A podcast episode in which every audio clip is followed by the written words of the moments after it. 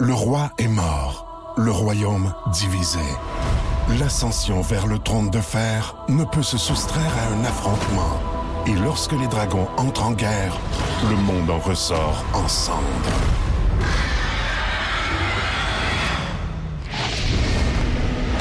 Entre deux factions, tous devront choisir.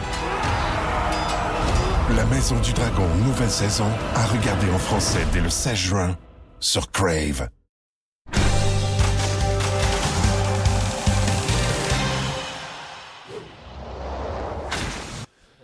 Bienvenue à compte complet. C'est notre premier balado alors que le camp d'entraînement est en cours. Euh, notre balado sur le monde du baseball. Alain Useron en compagnie de Marc euh, Griffin. Euh, en forme, mon cher Marc? Oui, oui, oui. Ben, écoute, Marc, on va commencer par la section qui intéresse le plus, je pense, les amateurs au Québec, la section Est américaine, parce qu'il y a pas mal de choses à dire, première des choses.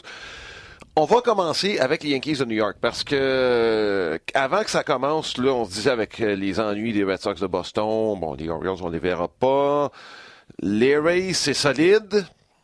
ils ont perdu des gros joueurs, mais au deuxième étage, pas sur le terrain.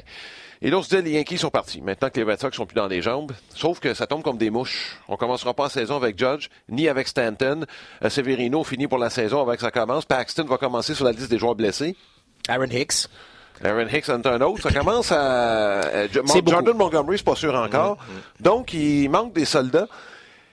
Euh, c'est peut-être utopique de penser que les substituts vont avoir le même rendement que l'année passée, là, Marc. Euh, c'est vrai, c'est vrai euh, parce que c'était remarquable ce qu'on a réussi ben à réaliser l'année dernière. tu sais, je pense à des, des Luke Voigt qui sont arrivés, ben, sans mhm. dire de nulle part, mais qui ont produit peut-être plus que. Ben oui. Talkman, Urshela. Ah, écoute, on pourrait, on pourrait aller, on pourrait Le Maillot, deux ans de suite d'un comme ça, bon, pas sûr. Ben, en tout cas, écoute, une chose est certaine, on a de la profondeur, mais je suis un petit peu de ton avis où, hmm, là, il y a un petit peu de point d'interrogation. Heureusement qu'on a Garrett Cole. Hein, parce que mhm. ça, ça devient, devient doublement important de l'avoir mis sous contrat.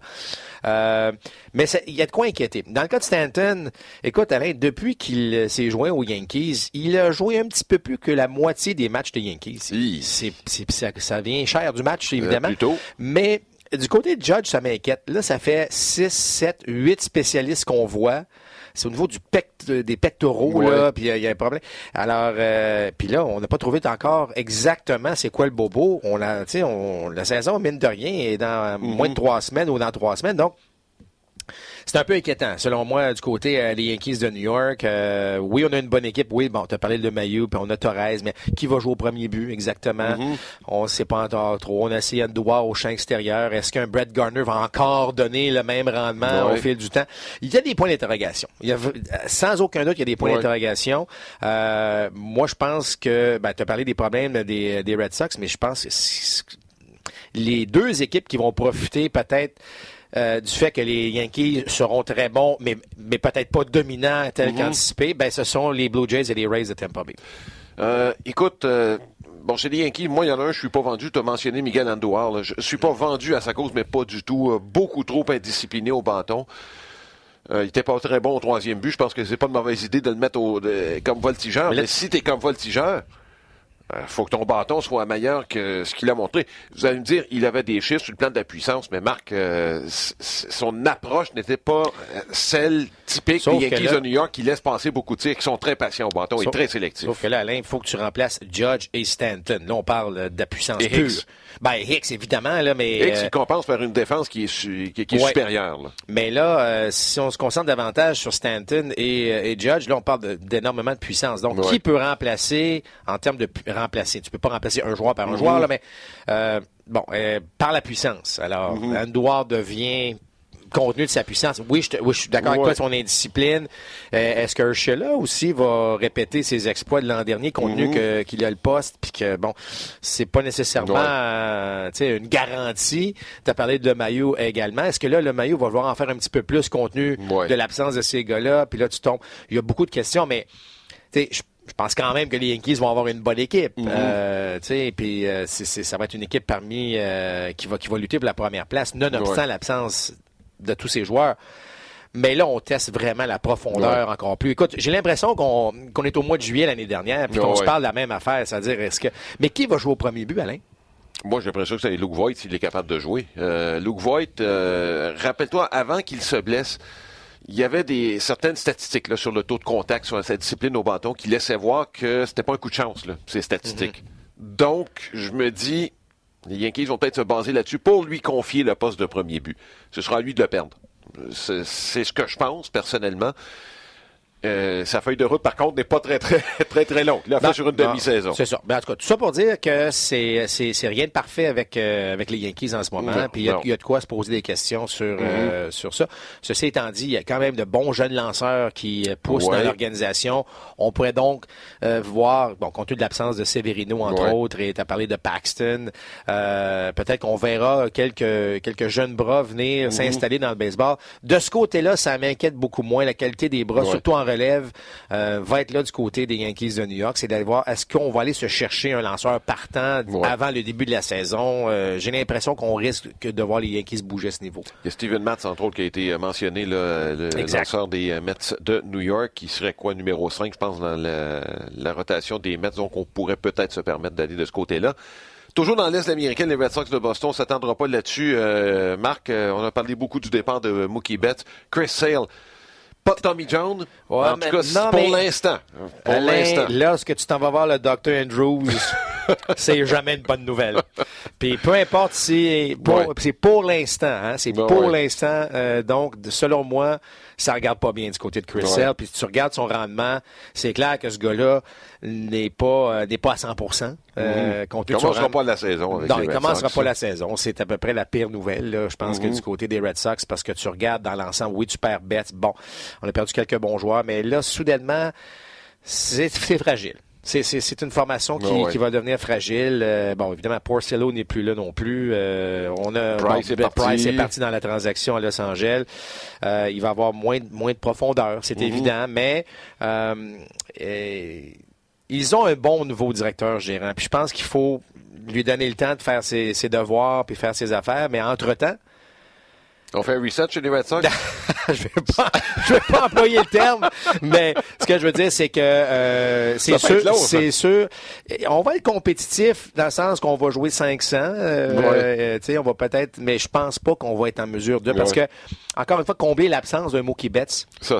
Le danger dans ça, Alain, c'est qu'il y a des joueurs qui vont vouloir, vont tenter d'en faire un petit peu plus. OK, moi, il faut que je compense. Tu sais, un Benny Tandy qui va s'en mettre un peu plus, ou un Xander Bogart qui va dire, OK, là, moi, il faut que je prenne, c'est moi rendu le gros frappeur. Puis ça, des fois, ça peut être un jeu dangereux où, justement, le joueur s'en veut en faire un petit peu plus, sort, sort un peu de sa zone et, là, soudainement, connaît des ennuis.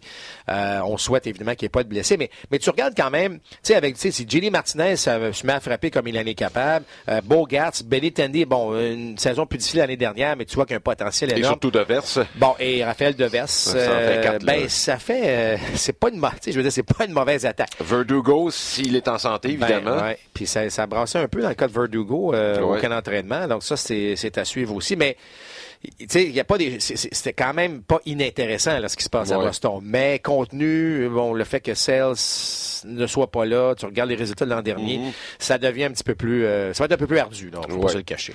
Bon, euh, les Rays, on, aura l'occasion d'analyser ce qui se passe avec les Rays euh, de Tampa éventuellement. la porte est peut-être ouverte pour eux. Et tu le mentionnais pour les Blue Jays de Toronto. Et là, chez les Blue Jays de Toronto, tu regardes ce qui s'est passé. On a acquis plusieurs lanceurs, plusieurs vétérans. Là. Bon, Yoon Ryu, je pense qu'il va être le premier lanceur. Euh, Chase Anderson, Tanner Rourke, euh, Matt Shoemaker. Euh, Shoemaker semble être bien remis de sa blessure à un genou. Des vétérans qui vont entourer plusieurs jeunes, mais celui dont on parle, c'est Nate Pearson. On en parle depuis bon un an et demi dans son cas. Euh, ça rentre au poste quand il est au monticule. Écoute, Alain, Mais commencera pas en saison avec Toronto? Ça, c'est déjà établi. Bon, Pearson, pour vous dire, c'est le premier choix des Jays en 2017. Euh, c'est un colosse. Hein. C'est un gars de 6 et 5. Bon, on dit 250 livres, il était un petit peu plus, en tout cas, mais c'est un colosse. Euh, il lance des balles de feu, il lance, bon, tu l'as mentionné, euh, sa vélocité. Quand on dit balle de feu, c'est pas 95, là, il atteint les trois chiffres. Oui, ah ouais, puis il atteint les, 104, 105 000 à l'heure. C'est donc c'est un lanceur de puissance. Écoute, dès le début du camp euh, d'entraînement, vous savez, il y a, bon, on fait des exercices au bâton réguliers. Il y a aussi des exercices au bâton avec lanceur. Mhm. Et la première fois qu'il s'est présenté au monticule, bon, on avait quelques vétérans frappeurs. Puis Ça ne tentait pas. Hein? Euh, disons qu'ils sont sortis de là, puis euh, ils ont été impressionnés par le jeune. Partout où il a passé, il impressionne. Il va très bien. Il a quoi, deux ou trois sorties là au, au, mhm. euh, camp d'entraînement où il a été dominant. Les retraits sur des prises sont là.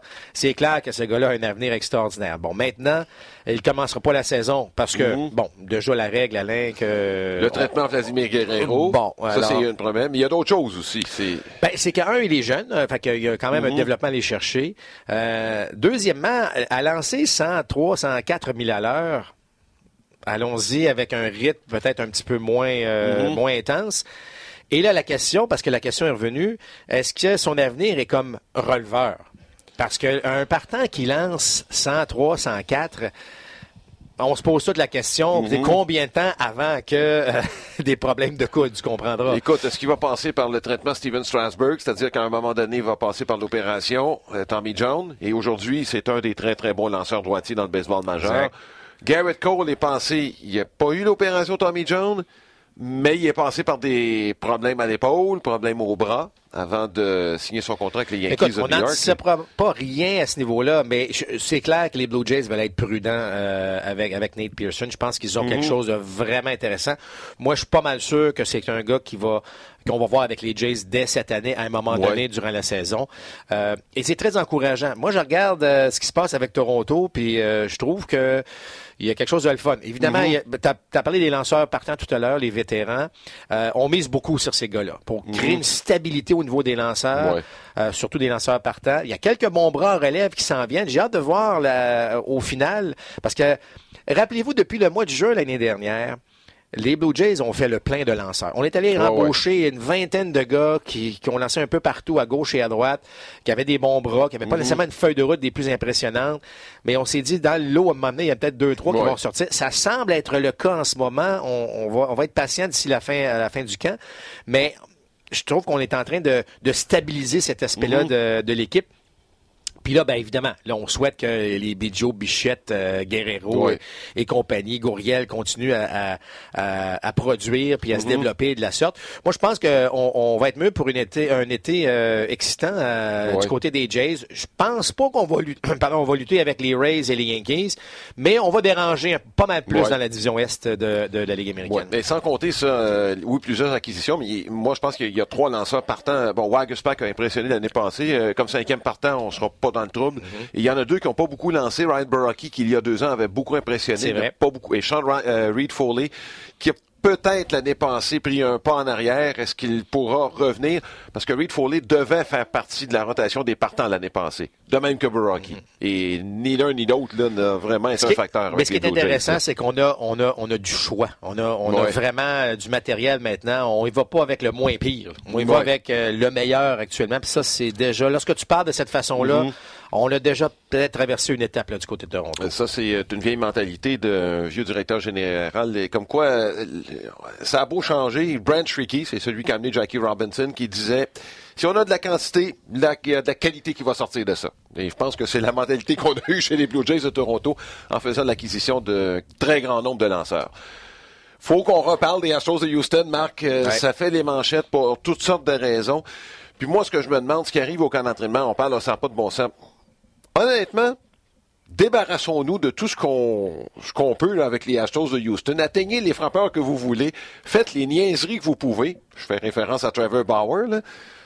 Une fois que la saison a commencé, qu'on évacue tout ça, puis que finalement, ben, qu'on parte à zéro quand la saison va commencer. Moi, ce qui se passe au camp d'entraînement, ça, ça me laisse ni chaud ni froid. Amusez-vous, lancez vos messages, puis quand ce sera commencé, ben, reparte à zéro. Moi, moi j'ai, honnêtement, c'est, c'est vraiment la mentalité que j'ai avec ce dossier-là. Sauf que je pense pas que c'est la réalité, euh, Alain. Tu penses qu'il va y avoir des. Euh, ben, c'est parce que là. La saison, Ben, c'est parce que euh, les spectateurs vont vous le rappeler à chaque, à chaque fois qu'on va visiter une ville, Alain c'est clair qu'on va, euh, ça va huer. Il y en a qui vont, qui vont frapper sur des des des des, des blancs. oui, ça c'est sûr. Fait que, il y, a toujours quelque chose qui va nous rappeler que.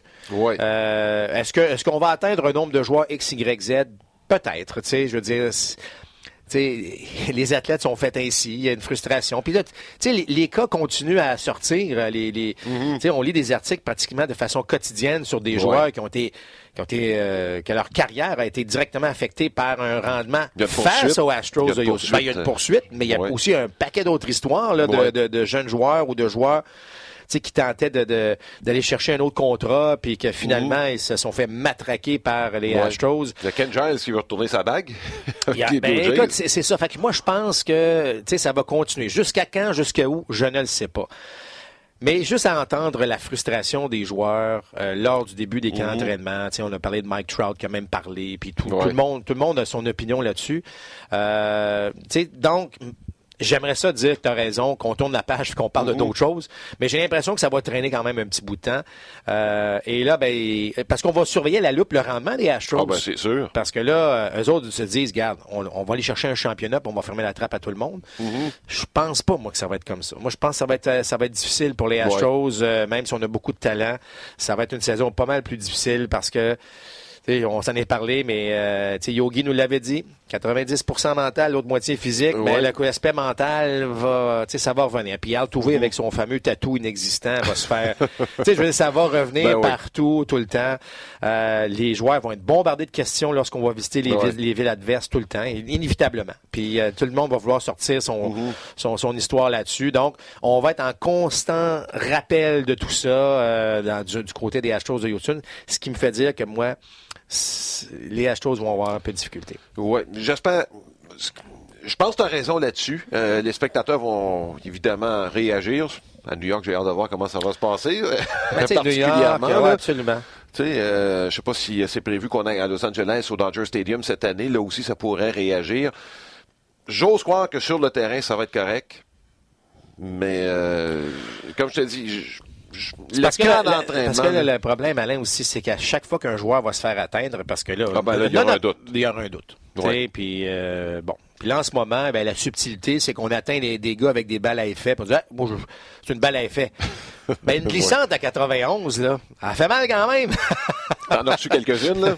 Non, mais ce que je veux dire, c'est que, tu sais, parce que souvent, si tu veux passer le message, tu lances une balle rapide dans les mhm. côtes, tu sais, bon, tu lances, ou derrière le joueur, tu dis, OK, oh, il y a un message. Mais là, lorsque tu lances une balle à effet, tu dis, ben là, je l'ai échappé. Ouais. Mais là, ironiquement, sur les 7-8 frappeurs qui ont été atteints euh, depuis le début du camp d'entraînement, la plupart, c'est sur des balles à effet. Là, on va dire, ah, la balle a échappé. Mais bon. Fait que, mais le doute s'installe, puis c'est là que tu dis, euh, où est-ce que le commissaire va intervenir. Tout ça pour dire que Trevor Bauer, ça a été quand même une, présence au bâton intéressante face à BT des, euh, des Dodgers, où il disait carrément, voici, balle rapide, changement de vitesse. On l'a vu faire le, signe, là, et il a réussi à retirer BT, mais sais qu'il a eu une rencontre avec le commissaire. Oui, hein? oui. Il a même lui euh, dit lui-même. Ça, c'est très, très bien passé. Oui. ben, il dit que, parce que il a, il a écorché le commissaire à quelques reprises au cours des, des dernières semaines. Il a écorché bien du monde. Oui, mais entre autres, le commissaire. Et, il est sorti de, de, cette rencontre en disant qu'il avait, il avait beaucoup de respect pour le commissaire. Ça s'est mhm. parlé euh, dans le blanc des yeux. Puis, euh, ça semble-t-il qu'on a, euh, qu'on s'est entendu là, sur la façon de voir les choses. En tout cas, on verra ce que ça, va faire, mais chose est sûre, certaine, Trevor Bauer euh, est capable de nous surprendre. Oui, et euh, on va y revenir. Là. On aura une émission spéciale là, avant la saison, Marc, mais j'ai l'impression que ça peut être la clé, moi, chez les Reds de Cincinnati cette saison, dans une section qui est bien ouverte. Il y a des prolongations de contrats qui euh, sont sur le point, semble-t-il, de se signer. Et là, j'ai Christian Yelich, c'est le gros nom. Je ne sais pas comment tu vois les choses. Est-ce que c'est une bonne nouvelle pour les petits marchés? Kristen Yelich qui euh, pourrait, euh, bon, euh, là, dépendant évidemment de, de, où ça vient. On parle d'une prolongation de contrat de 690 ou 210 millions de dollars, dépendant si on compte le montant qui est déjà prévu au contrat de Kristen Yelich. Il y a une différence, vous allez me dire, c'est subtil. Oui et non, c'est que l'association des joueurs, euh, ça chatouille un petit peu les dirigeants. Parce que le salaire moyen de Christine Yelich sera en deçà de 30 millions de dollars. Donc, on parle d'un forfait local. Pas comment tu vois les choses. Évidemment, on reconnaît que les joueurs ont le loisir de choisir où ils veulent jouer, choisir le montant. Et on s'entend qu'il n'y a personne qui va plaindre Christine Yelich. Là. Euh, bon, le prix des œufs ne le, le, concernera pas trop trop, lui. là. Mais on aime ça quand les joueurs grimpent les salaires par le haut. Et ce ne sera pas le cas de Kirsten Yelich. Si jamais ça se concrétise avec ce contrat-là, il semble que ce soit le cas. Ben, écoute, Alain, moi, euh, moi, je trouve ça très rafraîchissant de voir ça parce que là, c'est un joueur qui est, qui est bien où il, veut rester là. Mm-hmm. Il veut, euh, il veut faire partie là, de, de, de cette organisation-là pour les, pour les prochaines années. Euh, est un joueur par excellence, un joueur vedette. Ouais. Moi, je trouve que c'est une très bonne nouvelle, justement, pour, tu parles de plus petit marché, on est capable de garder ces joueurs-là. On est capable mhm. de, de, faire en sorte que le joueur par excellence de la Ligue peut jouer pour Milwaukee, Kansas City ou, euh, Pittsburgh ou Cleveland. Bon, euh, ça, ça, c'est une bonne nouvelle. Tu sais, à un moment donné, c'est que l'association des joueurs c'est toujours. Puis je comprends. Tu es, mm-hmm. un syndicat, tu veux toujours plus, puis tu veux toujours plus pour que ça, la, la, la, la, tarte vienne, une bonne partie de la tarte mm-hmm. revienne aux joueurs, puis je comprends cette lutte-là. Mais, mais je pense qu'il faut respecter, tu l'as bien dit tantôt, le joueur a le loisir de choisir. Mm-hmm. Et puis, euh, malheureusement ou heureusement, c'est ça long, là, mais c'est un peu l'exception ce que Yelich fait, c'est encore l'exception? Est-ce que ça pourrait devenir la norme éventuellement? Ben... Jared Weaver qui, euh, qui avait signé un contrat du genre, mais ça s'est retourné contre les Angels parce qu'après son contrat, il n'a jamais été capable de bien lancer. sauf qu'Alain, on peut retourner les dix dernières années, puis on va en nommer euh, trois, quatre ou cinq. C'est l'exception. Donc, en étant l'exception, je trouve ça bien parce que c'est vraiment un joueur d'impact. Mm-hmm. Est-ce que ça peut donner suite éventuellement? Peut-être. Euh, mais tu sais, je comprends les deux côtés. Euh, je comprends la façon dont on pense, mais encore une fois, moi, je, je, je portais à regarder plus le côté qui euh, va permettre à, des organisations d'espérer d'avoir euh, mhm. le choix de garder un joueur avec un, tu sais, parce que ça fait un peu de jurisprudence ben avec, ça, puis à ce moment-là, on peut insister, puis il y a peut-être d'autres choses dans le contrat qui avantagent un Yelich à rester mhm. aussi du côté de Milwaukee. Donc, en gros, moi, je trouve que c'est une bonne nouvelle. Est-ce que Francisco Lindor va suivre le même euh, chemin? Parce que c'est le prochain dossier, ça, dans, on parle des joueurs d'élite, là, et Lindor en est un. Tout à fait. Et ça parle beaucoup à Cleveland. Semble-t-il que les Dodgers étaient intéressés euh, dans l'entre-saison. Ça s'est pas fait. Là, il est à Cleveland. Va-t-il y demeurer? Ben, écoute, la, la, question, Alain, là, c'est que, euh, puis tu sais, je, je, vais, je vais parler de Mookie Betts rapidement. Tu sais, Mookie Betts, il voulait essayer, il voulait s'en aller ailleurs. Oui. Parce que on a offert quand même 300 millions là, à oui, Fait que l'organisation a quand même fait ses efforts pour le garder. Euh, mais lui a choisi d'aller ailleurs. Mm-hmm. Bon, entre guillemets. Parce que c'était pas un joueur autonome, mais bon. Euh, dans le cas de Lindor... Vous laisse y rendre, de, peu importe le... Exactement. Bon. Euh, dans le cas de Lindor, est-ce que c'est un peu comme Yelich? Est-ce qu'il est bien à Cleveland? Il a grandi là? Il veut... Est-ce mm-hmm. que, dis-moi, je veux pas changer, j'aime ça. Je, je, je sais pas. Est-ce que son agent a tellement d'influence qu'il dit écoute, garde, tu peux me rester à Cleveland, mais là, tu mhm. vas perdre sur les dix prochaines euh, années, X millions de dollars. Est-ce que tu es prêt à laisser ça de côté? Bon. Tu sais, c'est de la, mot t'as dit de business là, euh, qui, qui est du, ben du, sport qui, qui, entre en ligne de jeu. Fait, fait que est-ce que Lindor veut réellement rester? S'il veut rester, ben là, il... encore une fois, je parlais de jurisprudence. Il y a mhm. peut-être un dossier dit garde. On peut-tu accoter une chose comme ça, puis on, on signe? Mhm. C'est pas impossible. Mais encore une fois, est-ce que le joueur, euh, lui, sa volonté, c'est d'aller chercher le plus d'argent possible, peu importe le marché? Ah ben là, on est mhm. pris avec ce dossier-là. Là, je vais parler d'une autre prolongation de contrat et ça, ça va m'amener ailleurs, là, euh, Marc. Et je vais te parler d'un nom, probablement que tu n'as jamais prononcé son nom, Aaron Bummer, des White Sox de Chicago prolongation beaucoup plus modeste que celle de Christian Yelich. On parle euh, en, deçà de 20 millions de dollars. Et c'est qui, Aaron Bummer? C'est un releveur des White Sox de Chicago. L'an dernier, aucune victoire, aucune défaite, un sauvetage. Très bonne moyenne de points mérités, j'ai ces statistiques ici. 2,14 et son fameux whip, la moyenne de coureur par manche, en bas de 1. Plus important encore, Marc. Et ça, c'est là où je veux t'amener. Je veux avoir ton évaluation sur une statistique qui, d'après moi, va prendre de plus en plus d'ampleur. Celle, et je vais la traduire, win probability added. Qu'est-ce que c'est? C'est la probabilité de gagner ajoutée que ce joueur procure quand il joue. Et ça, c'est calculé pour chaque présence au bâton. Autrement dit, Bomber affronte un frappeur, il y a une probabilité avant et après, selon ce que le frappeur va faire. Bomber était premier dans toute la Ligue américaine. C'est le genre de lanceur qu'on a utilisé en septième et huitième manche qu'on a amené avec deux coureurs sur les buts. Et Bomber, plus souvent qu'autrement, s'en est sorti dans des matchs serrés. Premier de toute la Ligue américaine. Et je vais te donner un exemple où ça peut donner une évaluation. Dans la Ligue nationale, c'est Will Smith. Il a été, euh, je te dirais, un bras au-dessus de tout le monde.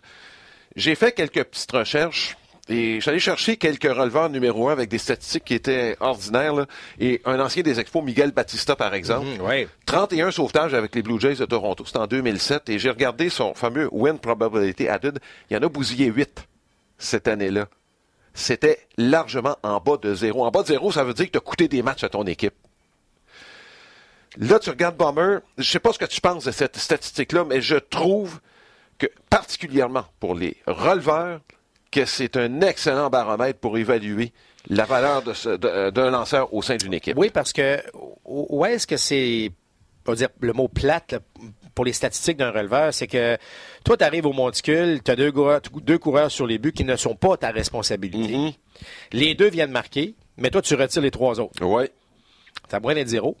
t'as moyen d'être zéro, mais t'as permis à deux coureurs. Bon, t'as permis à deux coureurs. Alors, il y en a, Alain. Là, tu ben sais, ben oui. a. Alors, c'est cet, cet exemple-là qui a créé un peu cette statistique-là à quelque part parce qu'on on trouvait ça injuste. Mhm. C'est comment on peut calculer effectivement l'efficacité d'un gars qui arrive, qui a deux coureurs sur les buts et ne viennent pas marquer. Mhm. Puis la prochaine fois, c'est la même chose. Puis c'est la même chose. À un moment donné, mais ta moyenne de pas mériter est, la même que l'autre à côté qui, lui, bousille tout ça.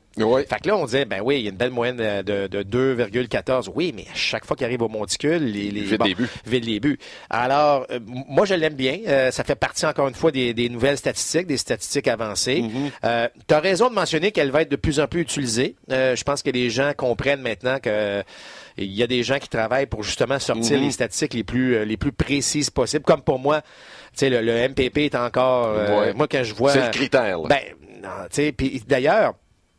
Écoute, j'écoute beaucoup de matchs au camp d'entraînement. Ça, le War, je sais que tu es très vendu vers. Non, mais, mais, c'est drôle parce que j'écoute beaucoup de, de, de d'équipes de commentateurs au camp d'entraînement. Mm-hmm. Puis euh, plusieurs disent maintenant, ben là, à l'écran, on va vous présenter beaucoup plus souvent le OPS. Tiens, tiens. Euh, parce que ben ça commence à, on comprend parce que, puis écoute, tu sais, Alain, moi, je suis pour ça parce que mhm. j'étais le type de joueur qui, tu sais, j'arrivais au bâton, puis là, ça disait, ben, Griffin, euh, peu importe la moyenne, mais là, euh, tu sais, j'étais pas un frappeur de puissance au niveau professionnel. Fait que moi, mhm. c'était trois circuits, 30 points produits. Ben, il produit pas. Ouais, mais c'est parce que je marquais 90, 100 ben points, puis je volais le but, fait, que mon OPS était pas vilain, mais, mais mhm. tu sais, tu comprends? Fait que là, le frappeur suivant arrivait à lui avec ses 28 circuits, puis, euh, tu sais, fait que là, ça, mais le OPS décrit bien, décrit bien seulement. Donc, oui, pour répondre à ta question, j'ai j'aime ces statistiques-là. La preuve, c'est que les White Sox on signe le gars, on lui donne une prolongation de contrat, on paye un releveur de septième manche très bien. Mais là, on comprend pourquoi. Il n'y a pas de décision. Il n'y a pas de décision. mais c'est l'efficacité. Puis, puis as tellement. Puis, tu sais, souvent, sais, on a la statistique hold, la statistique bon, euh, qui, qui, fait que le releveur de huitième manche. Mais encore là, tu peux accorder un point ou deux et tu peux avoir un hold comme le sauvetage. Mais le gars de septième avait jamais rien. Tu sais, le gars qui sauvegarde probablement le match en septième, parce que souvent on se posait la question pourquoi le releveur numéro un ne va pas en septième, parce que le match se joue à ce moment-là. Ben là, au moins, on a une statistique qui permet de dire le gars de septième, là, puis peut-être que dans, dans l'avenir, ben avec de telles statistiques, on, va le mettre peut-être en haut en neuvième. Bon, fait que euh, moi j'aime cette statistique-là parce qu'elle est, elle est réelle, elle est euh, et elle donne justement l'efficacité nécessaire, mhm. surtout là pour euh, pour les releveurs de la sorte. Oui, et je peux te dire dans les joueurs de position l'année passée, il y en a un dans la Ligue nationale qui s'est démarqué. On en a parlé tantôt, c'est Christian Yelich, largement devant Bellinger. Est-ce que ça aurait dû lui donner le titre de joueur le plus utile à son équipe parce que là, tu as vraiment la définition. faut laisser vieillir la statistique, Alain. tu sais comment si les nouvelles ben statistiques ben prennent un peu de temps à s'installer, mais tranquillement, pas vite. Regarde le OPS, ça fait ou le MPP qu'on dit ici à RDS. Euh, bon, ça fait quand même quelques années qu'on en parle. Oui.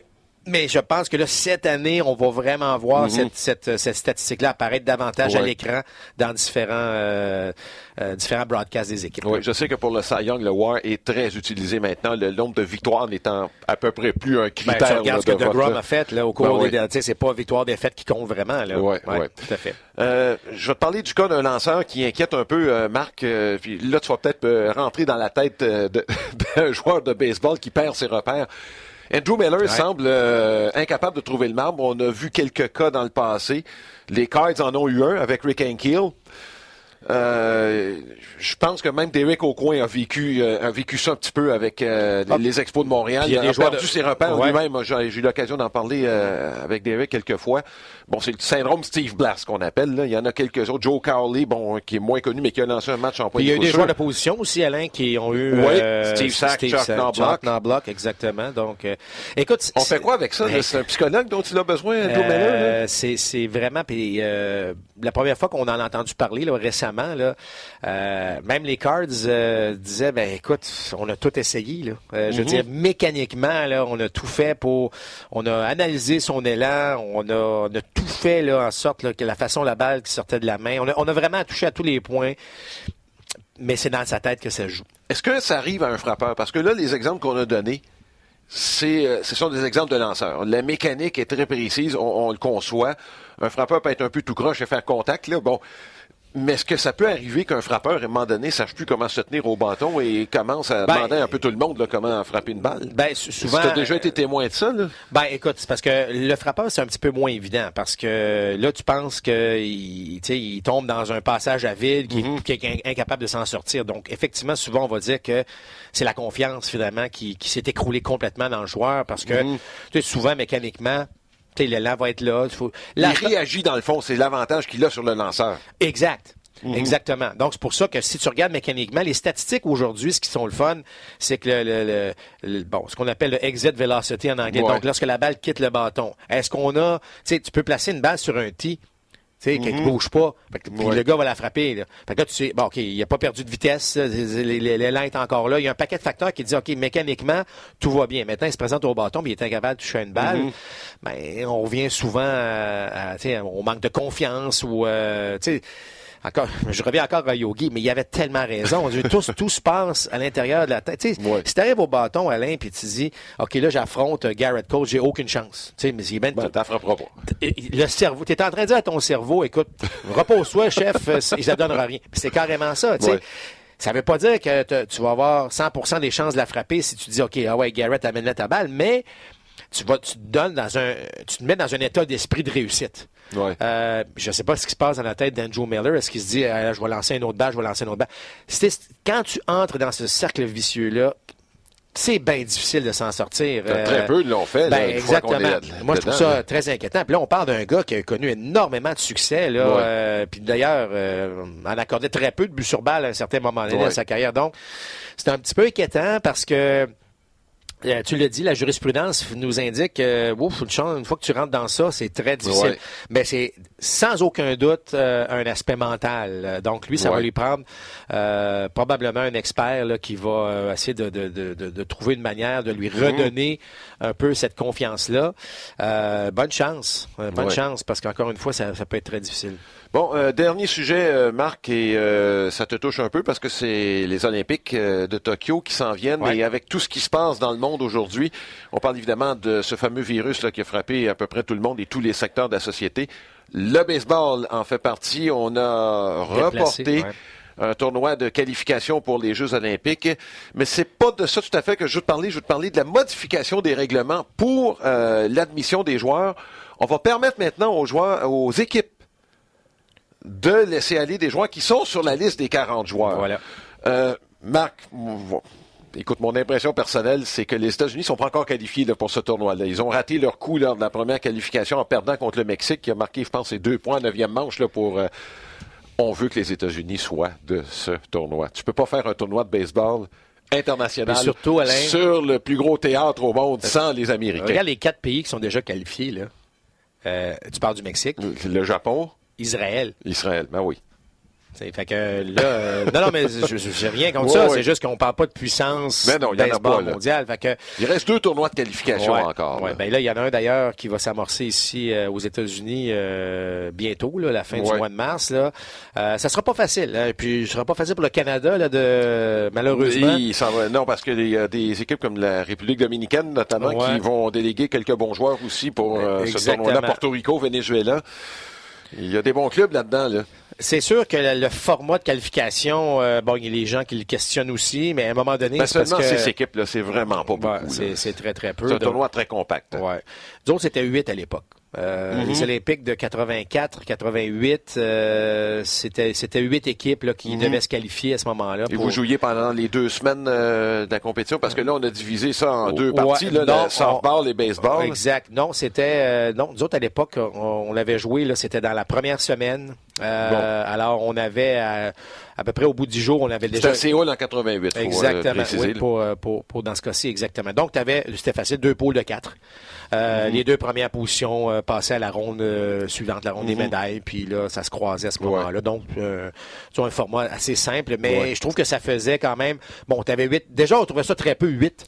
Alors, imaginez lorsque c'est moins que ça. Donc, mais écoute, ça n'empêche pas que ça va être intéressant, par exemple, pour l'équipe canadienne de, voir les, gars s'essayer. Tu sais, Philippe Aumont, qui va quand même bien au camp des Blue Jays de Toronto, ben, a fait un peu sa marque avec l'équipe lorsqu'il avait battu justement Cuba à un moment donné. Euh, dans un des, tournois de qualification. Donc, il y a des bonnes choses euh, intéressantes qui peuvent se poursuivre, mais tu as raison, Alain, d'avoir un bassin de joueurs un peu plus large, ben, ça va permettre aux États-Unis, vous comprendrez, d'avoir euh, une équipe un peu plus, euh, un peu plus puissante pour se pour s'assurer leur place. Mettons, si les Blue Jays euh, prêtent Nate Pearson pour trois manches dans, une, dans un match de qualification, ça pourrait aider les Américains. Là. Mais je peux dire que c'est château et des organisations encore. Hein, ben, ils ont des choix, c'est parce qu'ils ont des choix à faire, puis les Américains sont très patriotes, on, le sait. Les équipes qui disent non, on veut pas, mais c'est parce qu'on. Écoute, le Japon souhaite que les Américains soient là.